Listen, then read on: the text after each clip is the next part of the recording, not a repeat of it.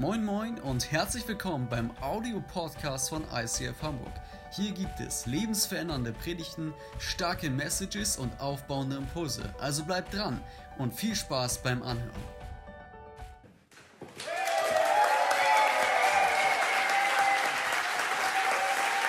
Yes!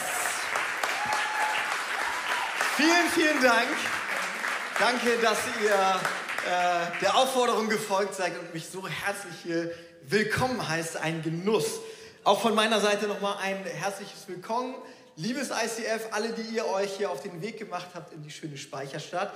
Und auch herzlich willkommen zu Hause am Pool oder auf der Couch oder wo auch immer ihr euch befindet. Wir sind in der Urlaubssaison, überall sind Sommerferien. Hey, und ich möchte mir kurz Zeit nehmen, einmal Andi und Tina mich bei euch zu bedanken, weil auch ihr wahrscheinlich jetzt irgendwo gerade zuschaut.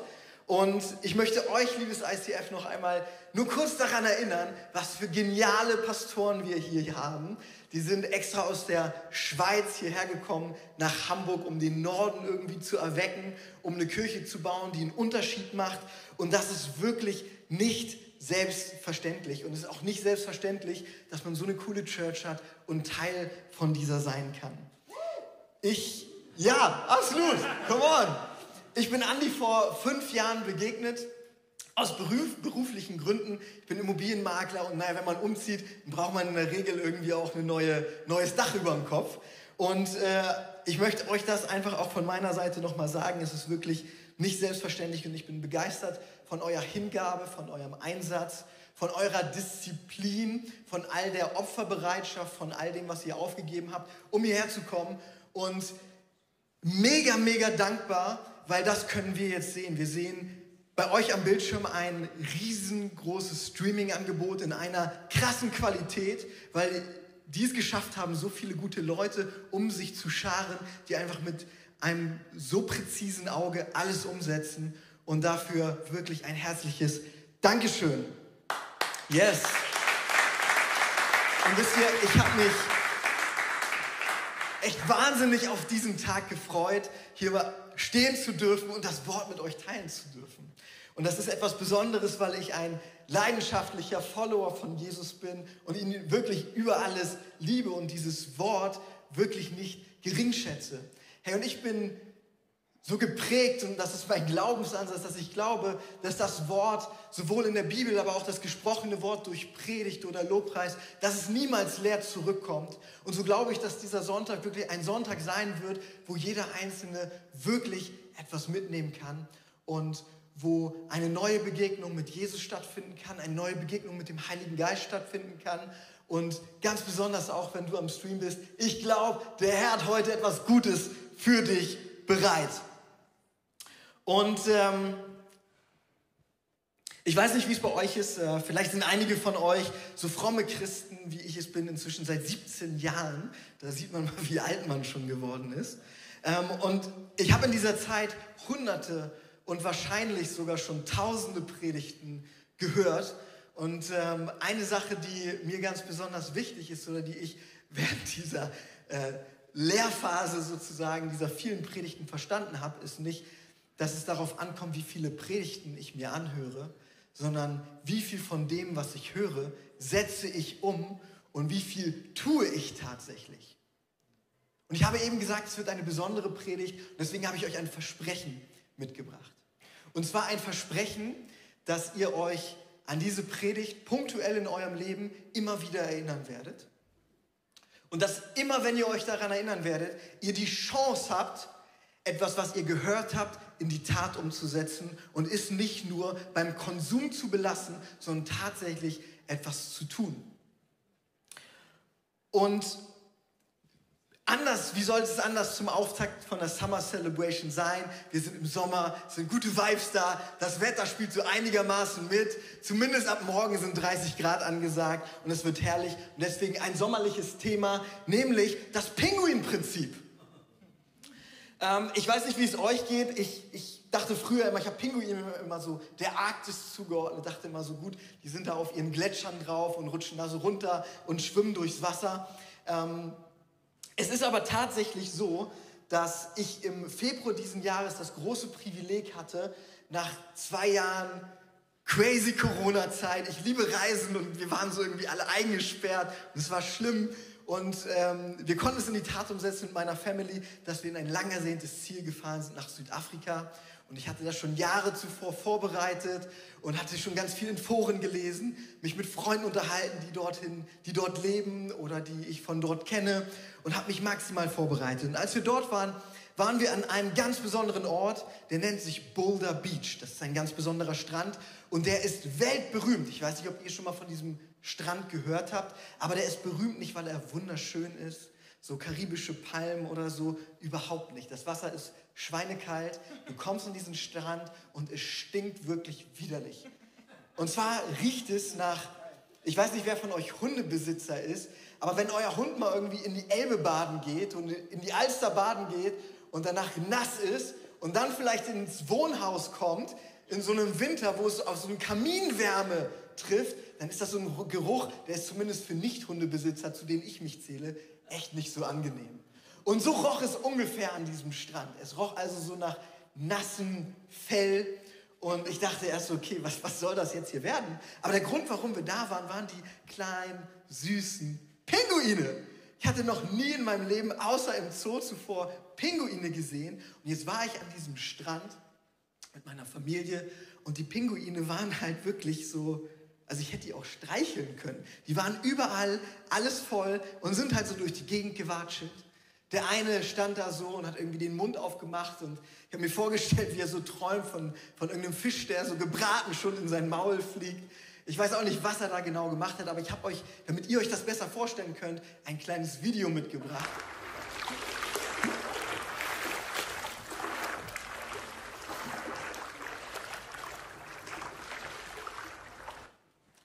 Oder?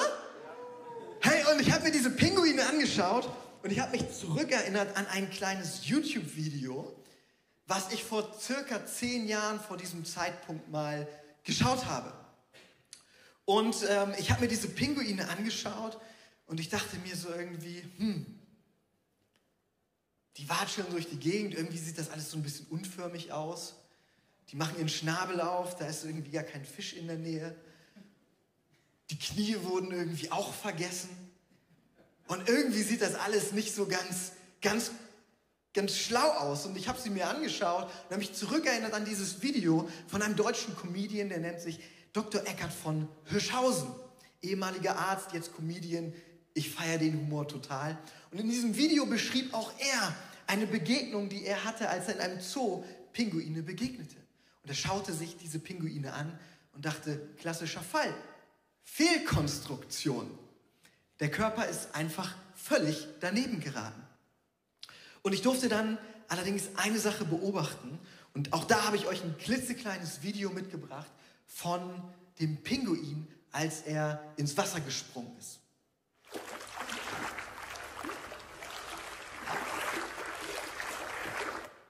Ja, ich als blöder Turi habe natürlich viel zu spät das Handy gezückt, als der Pinguin schon im Wasser war. Aber ich hoffe, ihr könnt es euch vorstellen. Und noch viel mehr möchte ich dieses Bild bei euch im Kopf malen, dass wenn du diesen Pinguin siehst, wie er auf dem Felsen rumwatschelt, du denken könntest, Fehlkonstruktion. Und in dem Moment, wo er ins Wasser hineinspringt und in seinem Element ist, du denkst, was für ein Meisterwerk. Und der Pinguin hat etwas geschafft, was wir uns selbst unsere deutsche Ingenieurskunst bis dato nicht geschafft hat, zumindest mir nicht bekannt ist. Die Kraft, die in einem Liter Benzin ist, damit schafft ein Pinguin es, 2000 Kilometer weit zu schwimmen. Ich würde mal sagen, die ganzen Debatten, die wir gerade im Fernsehen sehen, auch mitunter ersorgniserregende Debatten, die werden gelöst, wenn wir diese Ingenieurskunst hätten und verstehen könnten, wie würden wir mit einem Liter 2000 Kilometer weit kommen. Und unter diesem Blickpunkt ist ein Pinguin ein tatsächliches Meisterwerk. Und es war innerhalb von Minuten, dass ich den Pinguin in zwei unterschiedlichen Situationen erlebt habe und in meinem Kopf dachte, Fehlkonstruktion und im nächsten Moment dachte, Meisterwerk. Hey, und ich glaube, dass wir aus diesem so titulierten Pinguin-Prinzip eine ganze Menge mitnehmen können. Unter anderem hauptsächlich zwei Learnings. Das erste ist, wie schnell wir Urteile fällen und wie häufig wir damit daneben liegen. Und das zweite, wie wichtig die richtige Umgebung ist, damit wir unser Potenzial vollends entfalten können. Und darüber möchte ich heute mit euch nachdenken. Liebes Technikteam, ich wäre euch unglaublich dankbar, weil ich, wenn ich ins Reden komme, das manchmal schwierig ist, wenn ich eine Zeit hier auf dem Monitor bekommen könnte. Und wir steigen jetzt ein, aber kurz davor möchte ich noch einmal kurz beten. Hey Jesus, ich danke dir, dass du gut bist. Ich danke dir für all das, was du getan hast. Jesus, du bist für uns ans Kreuz gegangen, du bist für uns gestorben und wieder auferstanden. Und ich danke dir, dass durch deine Auferstehungskraft wir leben dürfen, wir unser Leben bestreiten dürfen und dass wir eine Zukunft und eine Perspektive haben, die ihresgleichen sucht und die nirgendwo anders zu finden ist. Heiliger Geist, ich bitte dich, dass du an diesem Morgen Herzen bewegst und uns einen Spiegel vorhältst in unserem Alltag. Amen. Hey, in Matthäus 7, Vers 1, da steht ein Vers, den kennt fast jeder Mensch auf der Welt. Zumindest in unseren Breitengraden, in unserem kulturellen Umfeld kennt ihn jeder, egal ob man in die Kirche geht oder nicht. Und zwar steht dort, urteilt nicht über andere, damit Gott euch nicht verurteilt. Hey, und vielleicht kennt ihr das, wenn Leute das sagen und vielleicht jemand dich korrigiert in deinem Verhalten und du dann irgendwie so raushaust, hey, wer bist du, dass du über mich urteilst? Ich weiß nicht, ob ihr das schon häufiger mal gehört habt, sonst seid ihr vielleicht Leute, die nicht gerne konfrontieren ja, ich gehöre eher nicht zu der Sorte. Ähm, ich habe das schon ganz häufig gehört, dass Leute sagen, hey Dane, wer bist du, dass, dass du über mich urteilst? Du kennst meine Situation gar nicht, du kannst da gar nichts sagen. Und wir wollen heute da reingucken. Und es stimmt auch häufig, ja. Aber ich glaube, häufig wird dieser Bibelvers genommen, um etwas zu legitimieren, wo wir alle selber wissen, hey, eigentlich ist mein Verhalten da wirklich in der Situation nicht so richtig gut. Und dieser Vers wird dann auch immer in einer gewissen Tonlage kommuniziert. Hey, und ich möchte fragen, und ich finde es super, dass wir heute in diesem traditionsträchtigen Gebäude sind, wo ich früher kellnern durfte bei der Firma Nordevent, bin ich hier durchgepirscht und habe das ein oder andere Glas während meines, nee, vor meinem Studium noch vergossen. Und ich finde es klasse, hier sein zu dürfen. Hey, und das Besondere heute ist, wir haben Tageslicht und ich kann euch sehen. Und das freut mich umso mehr, weil ich eine kleine Frage mitgebracht habe. Reflektiert euch einmal kurz selber, findet zu euch selbst und fragt euch einmal, wurdet ihr schon einmal falsch verurteilt? Wenn dem so ist, gebt mir bitte ein Handzeichen am Bildschirm. Wenn ihr schon mal falsch verurteilt wurde, schreibt rein ich. Wenn es häufiger vorgekommen ist, schreibt rein ich, ich, ich, ich. Okay? Also der Punkt, den ich machen möchte, eigentlich ist eine rhetorische Frage. Jeder Mensch, der lebt, wurde schon mal falsch verurteilt, weil er vielleicht aus einem gewissen Blickwinkel nur gesehen wurde oder nur in einer gewissen Situation, aber das große Ganze für die anderen Menschen nicht ersichtlich war. Hey, und als ich Jesus begegnet bin, das ist nun 17 Jahre her, da war es so, dass das irgendwie für mich so ein, so ein Moment war, als wenn ich gegen so ein Auto laufe. Also alles war anders. Ab diesem Moment war alles anders. Innerhalb von zwei Stunden heulend auf dem Boden war ich wirklich ein veränderter Mensch, immer noch mit Ecken und Kanten, ganz vielen davon, aber trotzdem verändert. Und als ich zurückgekommen bin in mein gewohntes Umfeld, da lief so ein Gerücht rum, dass ich irgendwie auf einer Entzugskur war in diesen großen Ferien, weil ich halt so anders war und die Leute sich irgendwie wahrscheinlich nicht vorstellen konnten, was da passiert ist. Und auch ich weiß, was es bedeutet, falsch und fälschlich beurteilt zu werden. Und ich glaube, dass auch gerade Christen leider häufig falsch verurteilen und Menschen in gewisse Raster stecken.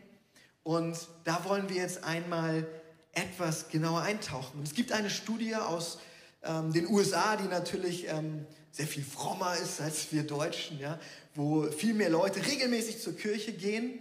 Und was die Gesellschaft in Amerika über Christen denkt, ist an erster Stelle dass sie so ziemlich die verurteilten Menschen auf diesem Planeten sind. Und so mag dies nun vielleicht nicht für uns in unserem kulturellen Kontext so hundertprozentig zutreffen, aber als ich früher mit Leuten geredet habe, die nichts mit Kirche oder mit Gott zu tun haben, die waren immer, ja, ja, ja, Kirchen, das sind ja eh alles Heuchler, die rennen da sonntags morgens in Gottesdienst und in ihrem Leben sieht das aber dann ganz anders aus. Und dann zeigen sie auch noch mit dem Finger auf alle anderen, besonders auf die Minderheiten, obwohl ihr eigenes Leben eigentlich kein bisschen besser ist. Und zum einen finde ich schlimm, dass so gedacht wird, zum anderen ist es nicht immer unbegründet, sagen wir mal so. Und ich möchte hier nicht das möchte ich nochmal ganz klar sagen, das ist mir sehr wichtig. Ich möchte hier nicht legitimieren, wenn wir als Christen, als Nachfolger Christi, nennen wir es mal, charakterliche Schwächen haben oder sagen wir es drastischer, bewusst in Sünde leben und nichts dagegen unternehmen. Es geht hier nicht darum, falsches Verhalten oder gar Sünde zu legitimieren. Überhaupt nicht. Und auch nicht Passivität. Ja, die Bibel redet sehr viel darüber, dass wir unsere Glaubensgeschwister auffordern dürfen, wenn wir sehen, dass sie vom Weg abkommen, dass wir sie auffordern dürfen, wieder auf den guten Weg zurückzugehen und wieder Jesus in den Mittelpunkt zu nehmen und alles daran zu setzen. Ich rede also nicht über eine Passivität, von der unsere Gesellschaft aus meinem Blick inzwischen fast durchseucht ist, bloß nicht zu sagen, bloß kein Anstoß zu bieten. Darüber rede ich nicht. Und trotzdem möchte ich diesen Unterschied machen, dass wenn wir Leute nur in einer gewissen Situation sehen, wir mit unserem Urteil doch etwas anders umgehen dürfen. In Römer 2, Vers 1 steht ein ganz tolles Wort und zwar steht dort, darum, o oh Mensch, kannst du dich nicht entschuldigen, wer, du auch, wer du auch bist, dass du richtest. Denn worin du den anderen richtest, verdammst du dich selbst. Warum? Weil du eben dasselbe tust, was du richtest. Hey, und ich glaube, wir als Menschen, wir sind ja schon so eine, so eine lustige Spezies. Ne? Ähm, und wir haben alle unsere Fehler und Macken ganz, vorn, ganz vorne mit dabei. Und dennoch fordert uns die Bibel auf zu sagen, hey, richtet einander nicht, sondern vielmehr lasst uns leben in einer Langmut, in einer Geduld unserem Mitmenschen gegenüber und in einer ständigen Vergebung. Warum? Weil Jesus eben das vorgelebt hat. Er hat uns vergeben. Und gerade weil er als einziges, makelloses, menschliches Wesen sich selbst geopfert hat, so dass wir als fehlerhafte Menschen für immer mit Gott vereint sein können. Und ich habe uns vier Punkte mitgebracht, über wo, wir rüber, wo ich mit euch gemeinsam drüber nachdenken möchte. Der erste Punkt ist, wir sollten niemals vorschnell urteilen. Das Pinguinprinzip. Wenn du den Pinguin nur an Land erlebst, dann denkst du, vielleicht Fehlkonstruktion. So wie ich. Vielleicht denkst du auch, ach, ist der süß. In meinem Kopf war Fehlkonstruktion. Und ich habe während meines Studiums, was mich sehr gefordert hat, brauchte ich einen Job, weil ich Geld brauchte und armer Student war, wo ich meinen Kopf überhaupt nicht anstrengen musste. Und ich habe mich so ein bisschen im Freundeskreis umgehört. Ein Freund von mir war Bellboy. Wer von euch weiß, was ein Bellboy ist? Ist kein Callboy, ja, ist ein Bellboy. Der arbeitet in einem Hotel, meistens in einer fünf Sterne, in einem fünf Sterne Haus, und der steht dann dort und parkt die Autos, nimmt das Gepäck entgegen, begrüßt die Gäste, die wichtigen Gäste ganz freundlich, sagt, schön, dass Sie heute da sind, toll, dass Sie zu uns gefunden haben, darf ich Ihnen mit dem Gepäck haben, darf ich den Porsche in die Garage fahren? So, das macht ein Bellboy. Und ich habe den Job damals angenommen und es gab ein Kriterium, wo ich gesagt habe, ich mache den Job oder ich mache ihn nicht. Und dieses Kriterium war relativ stumpf, nämlich muss ich einen Hut tragen oder nicht. Das war für mich, das war so die, das war so, das wäre ein Schritt zu weit gewesen. Ja, ich musste zwar Uniform tragen, die sah auch witzig aus, aber es sah eher wie so ein Karate-Kit aus, war so eine ganz schwarze Uniform. Und dann ist man hier immer durch die Stadt getingelt und alle Leute haben einen angeguckt und dachten, man ist irgendwo entlaufen oder so. Aber ich habe als Bellboy gearbeitet und hatte dort mit sehr vielen spannenden Leuten zu tun, weil das so die, eine der führendsten äh, Hotels in, in Hamburg war. Und ich habe natürlich neben dem, dass ich spannende Autos in die Garage fahren durfte, ähm, habe ich viele Sachen erlebt. Und das eine Mal stand ich draußen, das war irgendwie relativ spät abends, so gegen 11 Uhr. Ein Taxi kam vorgefahren und da stieg eine Familie aus. Drei Personen, Mama, Papa und Kind. Ähm, Die waren voll beladen mit McDonalds-Tüten, hatten eine, ähm, eine Figur außerhalb der Norm, sahen sehr ungepflegt aus und weil ich meine Samurai-Kleidung anhatte, war ich auch immer so ein bisschen, hey, ich muss gucken, dass hier, ich habe mich eigentlich gefühlt wie so ein Türsteher, ja, auch wenn ich das nicht war, aber ich dachte immer auch, okay, ich muss gucken, wer, wer kommt denn hier rein, dass hier niemand reinkommt und Gäste belästigt, weil auch das häufiger mal vorgekommen ist. Und ich dachte so, ey, was sind das für Leute? Sollte ich die vielleicht lieber mal ansprechen oder nicht? Und ähm, die sind dann aber so ganz selbstverständlich durch die Tür marschiert und in meinem Kopf war so, ich habe die mega krass verurteilt. Und zwar innerhalb von einer Sekunde. Ich habe sie gesehen, McDonalds-Tüten, Aussehen, Fünf-Sterne-Hotel. Ich dachte, passt nicht, passt einfach nicht zusammen. Wer ist so dreist und kommt mit so einer dicken, stinkenden McDonalds-Tüte hier in dieses Fünf-Sterne-Hotel gelaufen und denen juckt das dann auch nicht mal. Ich dachte, die wollen hier irgendwie pöbeln oder sonst was machen. Und hinterher, sie sind in den Fahrstuhl gefahren und hochgefahren. Ich habe dann meinen Kollegen gefragt, sag, sag mal, hast du so, dann es auch noch Lust, fängt man auch noch dran an, drüber zu reden. Ich gesagt, hast, hast die Leute hier eben gesehen? Ich sagte, sind, sind das Gäste? Ich sagte, ja, ja, ja. Ich sagte, okay, und so Interesse halber, weißt du, was die machen, womit die ihren Lebensunterhalt beschreiten? Und er sagte, ja, ja, der Mann ist ITler. Ich sagte so, okay. Er sagt, der hat Pop-Ups erfunden. Kennt ihr vielleicht, ja, ihr seid schon alle jung, ne? aber früher gab es so Pop-Ups.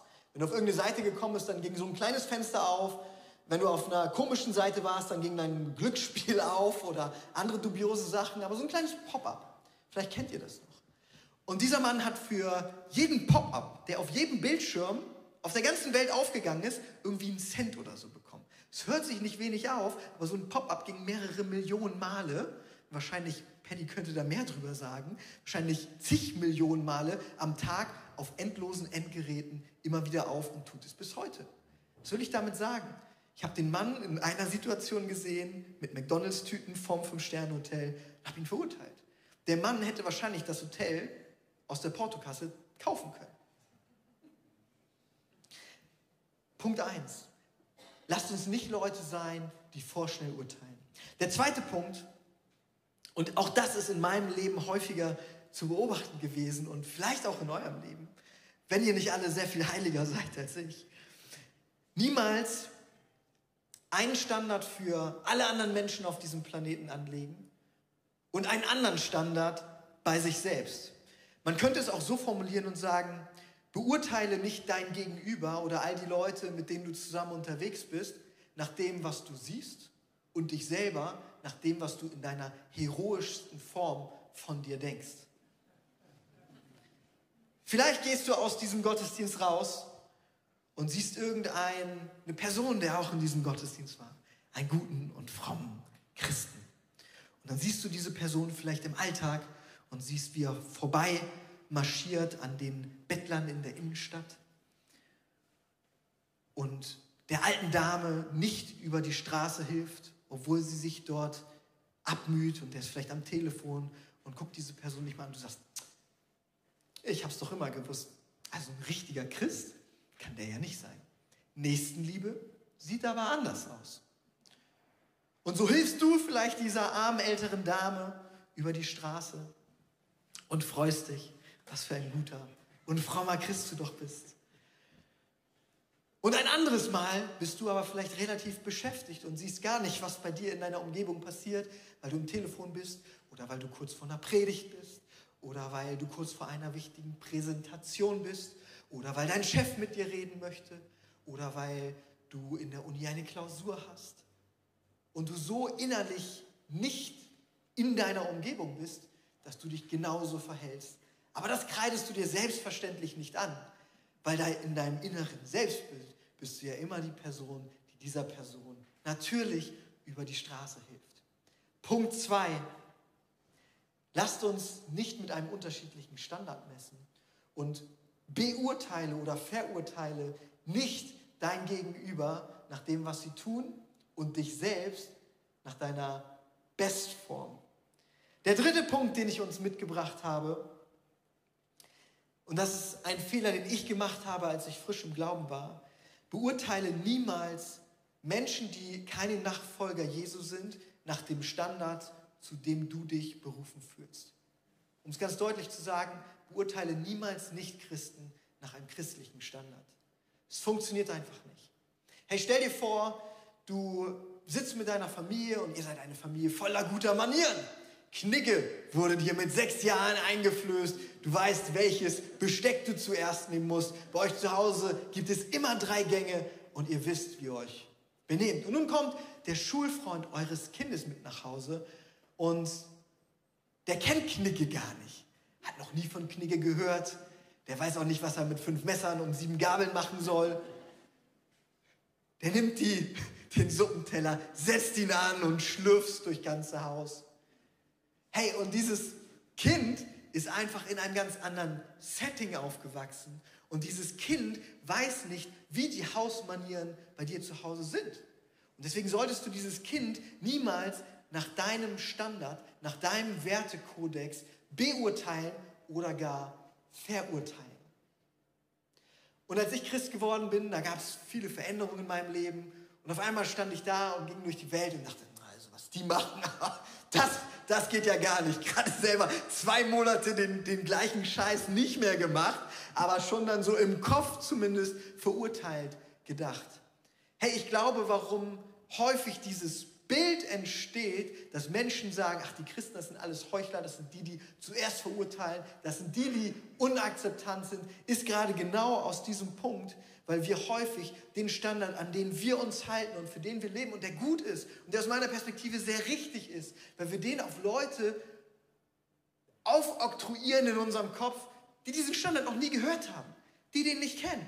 Wie dieser kleine Junge, der zu euch kommt und ich weiß, was er mit den fünf Messern und sieben Gabeln machen soll. Der vierte Punkt ist, wir werden es immer wieder erleben, dass vielleicht wir uns in unserem Leben verrennen oder dass die Leute, mit denen wir zusammen unterwegs sind, in unserer Small Group, in unserer Church, vielleicht in unserem Office, wo wir wissen, dass die auch Jesus so sehr lieben wie wir, dass man da mal wieder ein bisschen abweicht von dem Weg, weil der Weg ist ja schmal. Und manchmal ist es vielleicht auch recht dunkel und dann findet man den Weg nicht so richtig. Hey, und dann lasst uns die Menschen sein, die immer wieder bereitstehen, ich sag's mal mit einer frommen Sprache, den gefallenen Gläubigen zu helfen. Lasst uns die Person sein, die nicht zu busy sind, zu verchecken, was in uns und um uns herum steht, sondern lass uns immer wieder die sein, die immer wieder hinzeigen auf Jesus und sagen, hey, Jesus hat es vollbracht und weil er es vollbracht hat, deshalb befähigt er dich dazu, das zu tun. Ich glaube an dich, hey, wenn du jemanden brauchst, der Rechenschaft einfordert, ich bin diese Person, ich bin für dich da. Lasst uns den Leuten helfen, wieder auf die Füße zu kommen. Und Falls du dich zu dieser Person zählst, die häufig urteilt in seinem Kopf und vielleicht ist nach außen gar nicht sichtbar, vielleicht bist du aber auch schon so eine Person, die gemieden wird, weil sie so grimmig ist, weil irgendwann wird das nämlich sichtbar, dann möchte ich extra für dich einen Punkt noch einmal aufzeigen.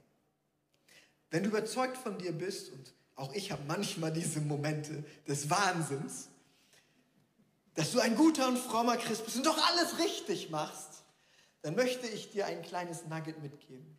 Wenn du dich das nächste Mal vergleichst, vergleich dich nicht mit einem Menschen. Wenn du dich das nächste Mal vergleichst, vergleich dich mit dem Maßstab, an den wir geknöpft sind. Und der ist Gott. Und ich glaube, das erdet uns relativ schnell wieder. Weil wir alle haben gesündigt gegen Gott und auch gegen unsere Mitmenschen. Und das passiert häufig, wenn wir Leute nur in einer Situation erleben. Die letzte Bibelstelle für heute, 1. Korinther 12, Vers 12, um das Ganze noch einmal abzurunden. Dort steht, so wie unser Leib aus vielen Gliedern besteht und diese Glieder einen Leib bilden, so ist es auch bei Christus. Sein Leib, die Gemeinde, zu der wir alle uns zählen, besteht aus vielen Gliedern und ist doch ein einziger Leib. Und dieses ist ein Beispiel für das, was ich eben gerade umschrieben habe, allerdings ein sehr biblisches und frommes Beispiel für das, was ich gerade umschrieben habe. Hey, wisst ihr, ich habe es häufig in, in verschiedenen Gemeindekontexten erlebt, dass gestritten wurde, weil die einen haben gesagt, wir müssen evangelisieren, den haben gesagt, nein, der Lobpreis ist wichtig, wieder die nächsten haben gesagt, wir müssen 24 Stunden rund um die Uhr beten, dann kamen die Leute, die gesagt haben, nein, wir müssen Menschen erreichen, beten können wir, wenn wir im Himmel sind. Und es gab immer Diskussionen. Und wisst ihr, ich glaube, das ist auch sehr berechtigt und die Bibel beschreibt es auch schon. Und es war damals wahrscheinlich die gleichen Diskussionspunkte, die wir heute führen. Warum?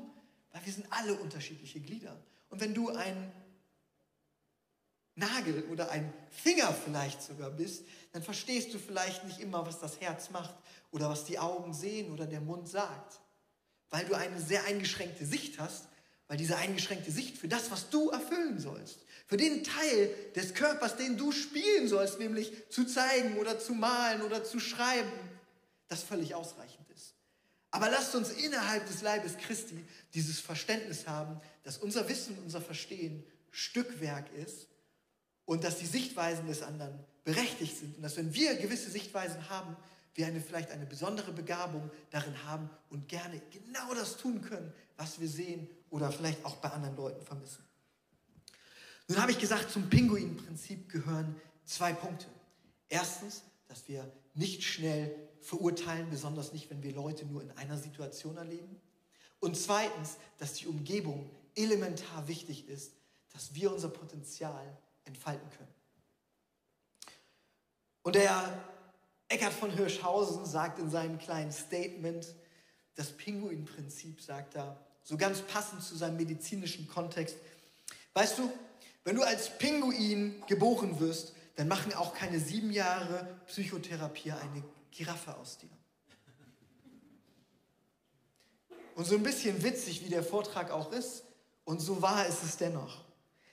Besonders als Kinder haben wir, glaube ich, das so häufig, dass wir irgendwelche Leute angucken und sie auf so ein Podest stellen und sagen, ah, das wäre ich auch gern. Ah, das könnte ich auch gern. Ich habe früher mal gesagt, ey, wenn ich singen könnte, alter Schwede, hier wäre aber richtig was los auf dieser Welt. Ehrlich, da würde kein Stein auf dem anderen bleiben. Ich würde alle wegträllern. Und das war immer so mein Ding und wirklich der Herr hat Humor, weil ich bin so der letzte Mensch, der irgendeine Gesangsstimme hat. Irgendwer, der mal im Lobpreis neben mir steht, der wird das nächste Mal nicht mehr neben mir stehen wollen, weil ich wirklich keine Gesangsstimme habe. Und ich glaube, dass wir uns bewusst werden dürfen, wer sind wir, was für Talente haben wir, was für ein Potenzial haben wir, hat Gott in uns hineingesetzt. Und lass mich dich ermutigen und dir sagen, dieses Potenzial, was in dir steckt, das ist einmalig. So wie dein Fingerabdruck nicht zu irgendeinem anderen Menschen auf dieser Welt passt, so passt die Person, die du bist, zu keiner anderen Person. Person. Und so wird keine andere Person genauso sein mit diesen Kniffen, mit dieser Excellence, mit diesen Feinheiten, die Gott in dich hineingesetzt hat. Und so hat Gott einen besonderen Plan für dich. Als Gott den Propheten Jeremia beruft, da spricht er zu dich, zu ihm, in den Bauch deiner Mutter habe ich dich geformt.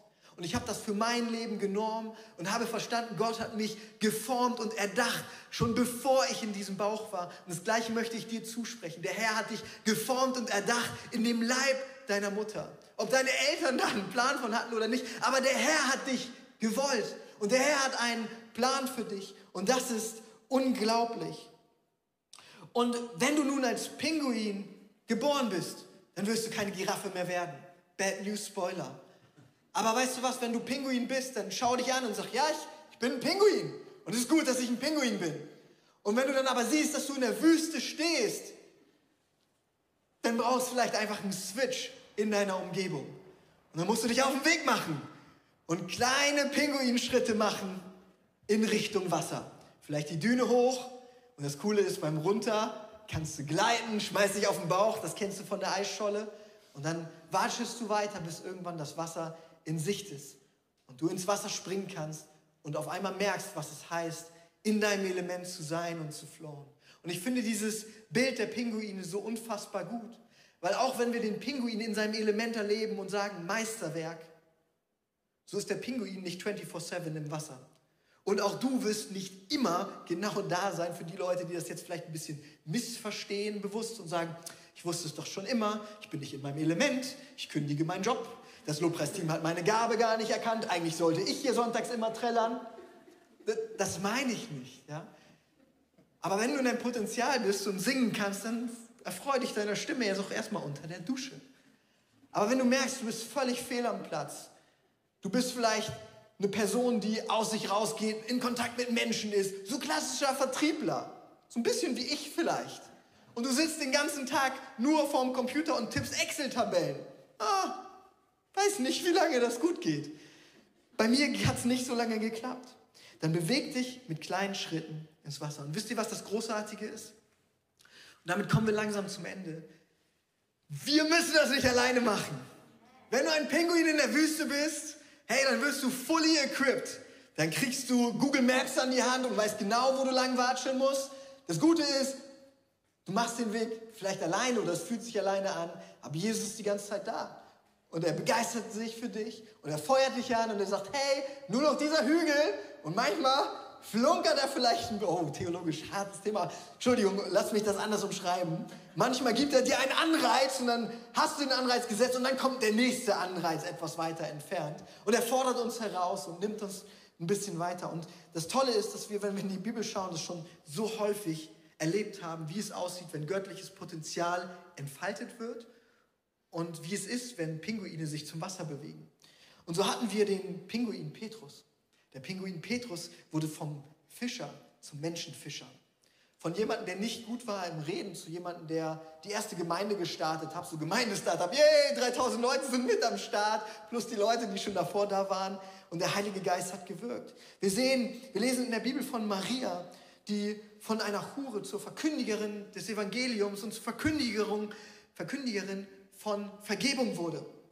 Wir lesen von Elias, der von Bauern zum Propheten für eine ganze Nation wurde. Wir lesen von Moses, der vom Hirten zum Führer des Volkes Israel durch die Wüste, durchs Meer bis zum verheißenen Land wurde. Wir lesen von David, dem König, der als Hirte gestartet ist und der erstmal wandern musste, um zum König zu werden. Wir lesen von Esther, der Sklavin Esther, die zur Königin berufen wurde. Wir hatten das vorhin gerade hier, babylonisches Reich, die gesetzt wurde, ihr ganze Nation vor einem Genozid zu erretten. Und letztendlich ein meiner größten Helden, Paulus, vom Verfolger des Evangeliums zum Verkünder des Evangeliums.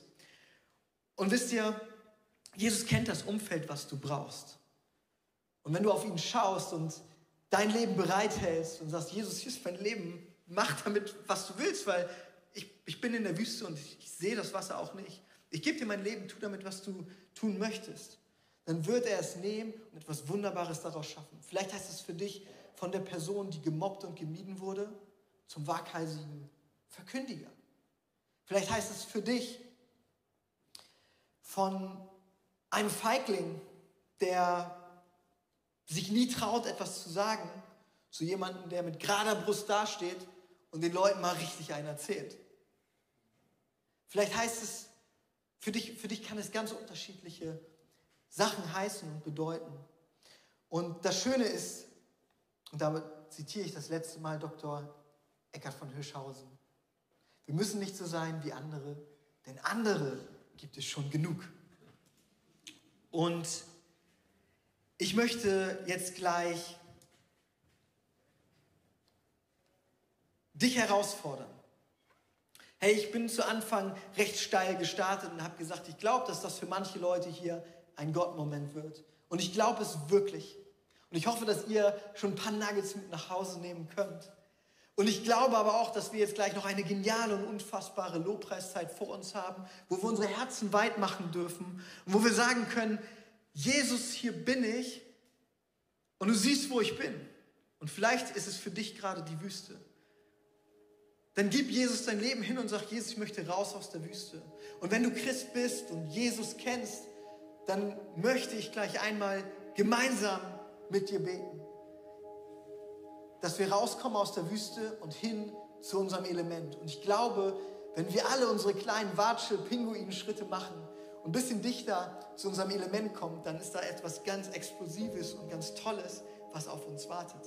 Und ich habe das selbst vor kurzem erlebt. Ich arbeite, die letzten Jahre sehr, sehr viel gearbeitet. Und ich hatte vor ungefähr drei Wochen ein Feedbackgespräch mit einem Kollegen. Und den kenne ich schon gute zehn Jahre, zwölf Jahre und der kennt mich eigentlich aus einem ganz anderen Kontext. Und er hat gesagt, hey, Dan, darf ich dir mal einen Spiegel vorhalten? Ich sage, hau raus. Er sagt, weißt du was, wir arbeiten jetzt sechs Monate zusammen und den Dane, den ich eigentlich kenne, den habe ich gar nicht gesehen. Ich habe einen meckernden Dane gesehen, ich habe einen frustrierten Dane gesehen, Ich habe einen pöbelnden Dane gesehen. Und es war wie so eine Backpfeife, wie so ein Waschlappen. Wer kennt das als Kind, wo man so einen Waschlappen ins Gesicht bekommt? Es war wirklich wie so ein Schlag ins Gesicht. Und ich dachte mir, hey, oh wow, ich glaube, ich bin zu weit weg von meinem Element. Und ich habe mir hingesetzt und geguckt und gesehen, bin wirklich einfach gar nicht in, in dem, was Gott in mich hineingelegt hat. Und ich habe Gott gesagt, hey, ich, ich möchte die notwendigen Schritte machen. Und wenn du auch an einem solchen Punkt bist, dann möchte ich kurz für dich beten. Und dadurch, dass ich euch heute sehen kann, möchte ich das ganz klassisch machen. Hey, wenn du an einem Punkt bist, wo du sagst, ich brauche Gott neu in meinem Leben und ich möchte, dass Gott mich hinführt zu dem Element und ich bin bereit dafür, einige Sachen auch aufzugeben und anders zu machen, gib mir doch ein kurzes Handzeichen und dann möchte ich gern für dich beten. Wenn du, danke für, für die Handzeichen, wenn du online dabei bist, dann schreib kurz rein, ich, ich, ich. Jesus, du siehst jedes einzelne Herz heute Morgen, ob am Pool oder hier in diesem tollen Gebäude. Und du siehst, Jesus, dass es für uns als Menschen so einfach ist, immer mal wieder in die falsche Richtung zu laufen. Und dass es aber auch Auswirkungen auf uns hat und etwas mit uns macht und mit uns bewegt. Und dass wir irgendwie, wenn wir merken, wir sind gar nicht mehr in unserem Element, dass wir wie ausgedorrt sind, dass alles schwierig ist, dass es kompliziert wird, dass unser Geduldsfaden jeden Tag anfängt zu reißen. Und Herr, du siehst jeden Einzelnen, der das für sich erkannt hat. Und ich möchte dich bitten, dass du jeden Einzelnen wieder zum Wasser führst, wo wir reinspringen dürfen und merken können, hey, wir sind wieder in unserem Element.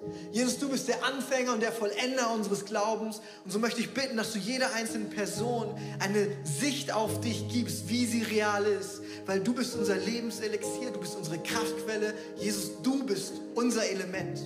Und ich danke dir, dass du es tun wirst. Amen.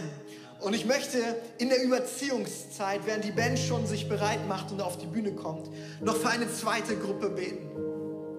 Hey, wenn du feststellst, du bist völlig im falschen Umfeld unterwegs, du bist komplett in der Wüste und es liegt nicht daran, dass du irgendwie zu wenig fromme Menschen um dich herum hast, sondern du kennst diesen Jesus gar nicht und du weißt gar nicht, was das ist, dann lass mich dir sagen, ich habe 17 Jahre meines Lebens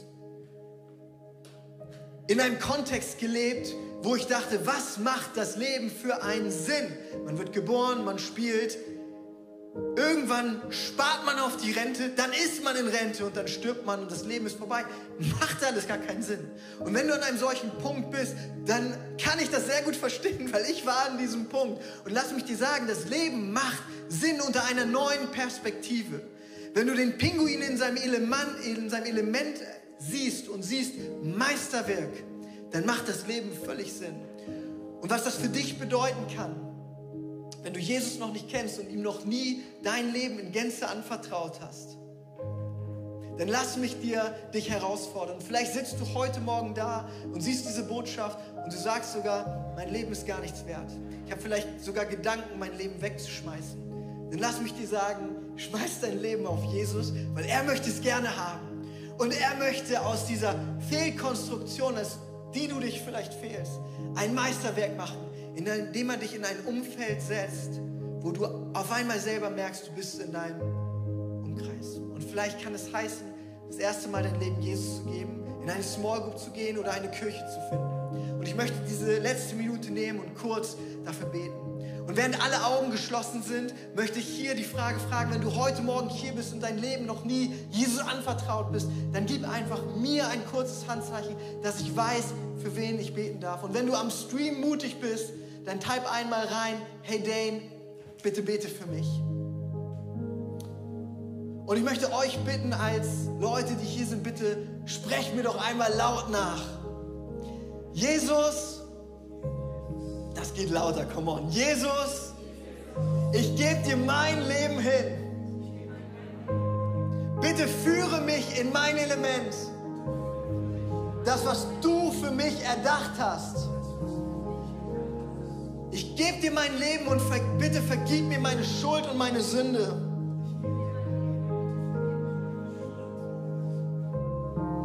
Ich bin jetzt ein Kind Gottes Vergeben aller Schuld. Neu in meinem Element. Amen. such dir eine Church, die das glaubt. Und wenn du das erste Mal im Wasser bist, dann ist es vielleicht ein Element, aber dann weißt du noch nicht, wie du die Flügel einsetzen sollst. Deswegen ist es wichtig, dass du dir Pinguine suchst, die dir zeigen, wie es sich anfühlt, in deinem Element zu bewegen. Und weil ich ganz am Anfang ein Versprechen gegeben habe, dass ihr euch immer an diese Predigt erinnern werdet, so habt ihr folgende Option. Entweder das nächste Mal, wenn ihr im Zoo seid oder vielleicht am Boulder Beach in Südafrika und einen Pinguin seht, dann verspreche ich euch, werdet ihr euch an das Pinguinprinzip erinnern. Und das nächste Mal, wenn ihr vorm Kühlregal steht und diesen kleinen Pinguin seht, vielleicht erinnert ihr euch auch dann an das Pinguinprinzip. Und dann habt ihr eine sehr mächtige Auswahl. Ihr habt dann nämlich die Wahl, euch zu entscheiden, ob ihr die Menschen verurteilen wollt oder ob ihr die Menschen durch Jesus Augen sehen wollt.